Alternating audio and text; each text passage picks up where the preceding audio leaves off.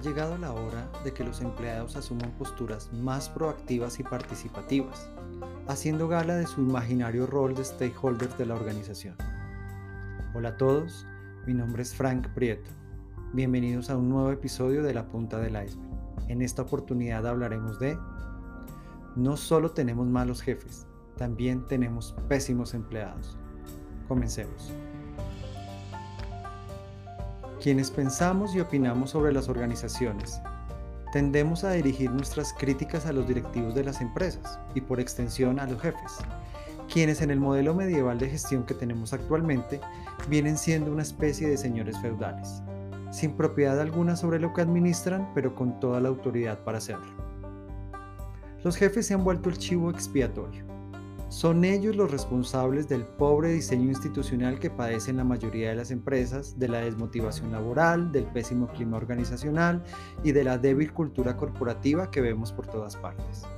Los jefes son, la mayoría de las veces, si no la totalidad, los culpables de que las bondadosas decisiones de la alta gerencia no sean comunicadas al equipo, de que con sus maléficas acciones se tergiversen los loables valores organizacionales que guían a la magna empresa y que, además, sean el muro infranqueable que impide que la creatividad y las geniales ideas de los empleados surjan y prosperen. Entonces, todos quieren ser mejores jefes, más asertivos, conciliadores y cercanos a su equipo. Y, por lógica, menos intransigentes, desconsiderados e inhumanos. Sin duda, hay malos jefes, pero seamos sinceros, también hay pésimos empleados. El empleado es comúnmente asimilado como un recipiente pasivo y ávido de motivación, estímulo y liderazgo. En caso de no recibir tales insumos en las proporciones adecuadas, podemos eximirlo de la responsabilidad o al menos justificarlo por no cumplir con su deber. Pocas veces se le entiende como un catalizador y generador tanto de lo bueno como de lo malo que se da al interior de una empresa. Muchas teorías de gestión humana conciben al empleado como una víctima del sistema organizacional al cual hay que redimir a toda costa. Esta visión paternalista, en vez de ayudar a mejorar la relación de poder, termina agravando la situación. Aquí nadie pretende desconocer las injusticias y vejámenes a los que han sido sometidos los empleados por décadas.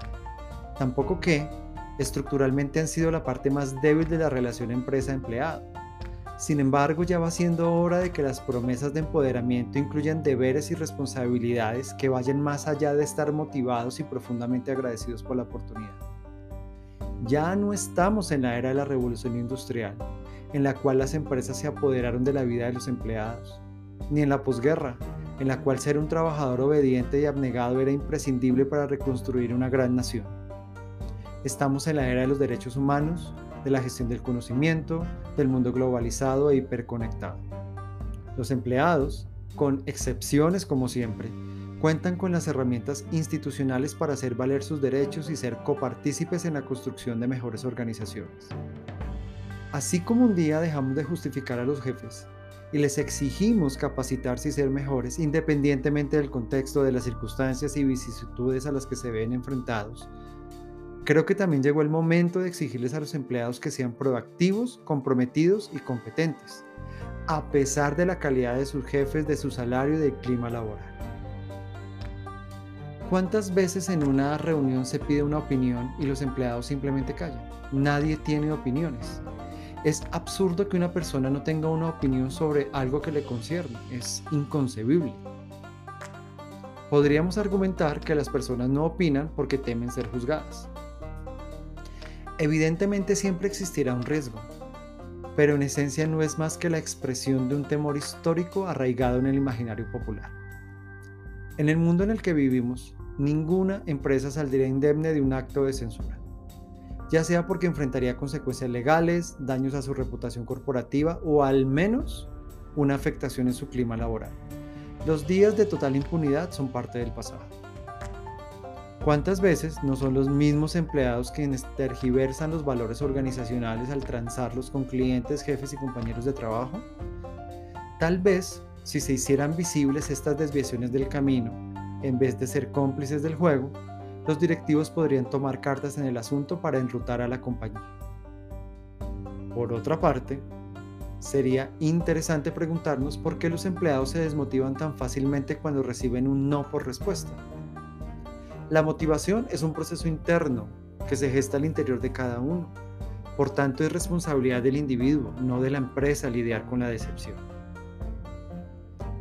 Las empresas han venido invirtiendo mucho dinero con el propósito de tener mejores jefes y mejores empleados. Infortunadamente, la mayoría de las veces reciben apatía, desinterés e incluso sabotaje cuando se trata de desarrollo organizacional. Como capacitador empresarial he sufrido en carne propia la desidia con la que los empleados asisten a dichas actividades, sobre todo los mandos medios, ellos más que cualquier otro. No participan, se la pasan todo el tiempo atendiendo llamadas y correos, siempre culpando al jefe al otro lado del computador o del celular de su desdichada posición de empleado vulnerable que no puede decir no.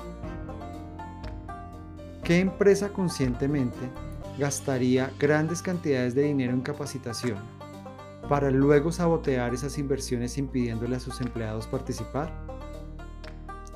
¿No será tal vez que el empleado desea mantener el status quo porque así puede seguir justificando su pobre desempeño? ¿O que el empleado no desea ser más competente porque eso implicaría mayor responsabilidad? Si hay algo a lo que le temen los empleados mediocres, más que a mayores cantidades de trabajo, es a asumir mayores responsabilidades. Si bien los niveles directivos son un elemento clave en la ecuación y es importante tener mejores ambientes de trabajo, debemos ser conscientes que nunca lograremos tener contentos a los empleados. Ese es nuestro error. Pensar que ese es el deber de la empresa, hacerlos felices. Felices pero incompetentes. La gestión del talento debe enfocar esfuerzos en hacer a los empleados más competentes. La felicidad es un camino que cada quien debe buscar por su propia cuenta. Las empresas no pueden seguir invirtiendo tanto dinero para lograr una insignia y decir con orgullo que son los mejores lugares para trabajar del planeta, mientras la productividad hace agua. Démosle a los empleados la ciudadanía organizacional y empecemos a exigirles responsabilidad en la construcción de mejores empresas. Es momento de hacer gala de ese hasta ahora ficticio rol de stakeholder de la organización que tienen los empleados. La punta del iceberg ofrece asesorías a emprendimientos, pymes, grandes empresas y ONGs. Damos acompañamiento para solucionar problemas estructurales que les impiden a las, organizaciones lograr su propósito, crecer o adaptarse al mundo cambiante. ¿Cómo lo hacemos? A través de consultorías personalizadas, coaching y assessment, capacitaciones, conferencias y talleres. Actualmente contamos con cuatro líneas de desarrollo, emprendimiento y modelos de negocio, estrategia corporativa y desarrollo organizacional, habilidades gerenciales y coaching, innovación y transformación digital. Si desean saber más acerca de nosotros y de todo lo que hacemos, pueden visitar nuestra página web www.lapuntadeliceberg.co o seguirnos en redes sociales. Estamos en Facebook, Instagram, LinkedIn y YouTube. Muchas gracias por haber escuchado nuestro podcast y nos encontramos en otro episodio de La Punta del Iceberg. Un abrazo a todos.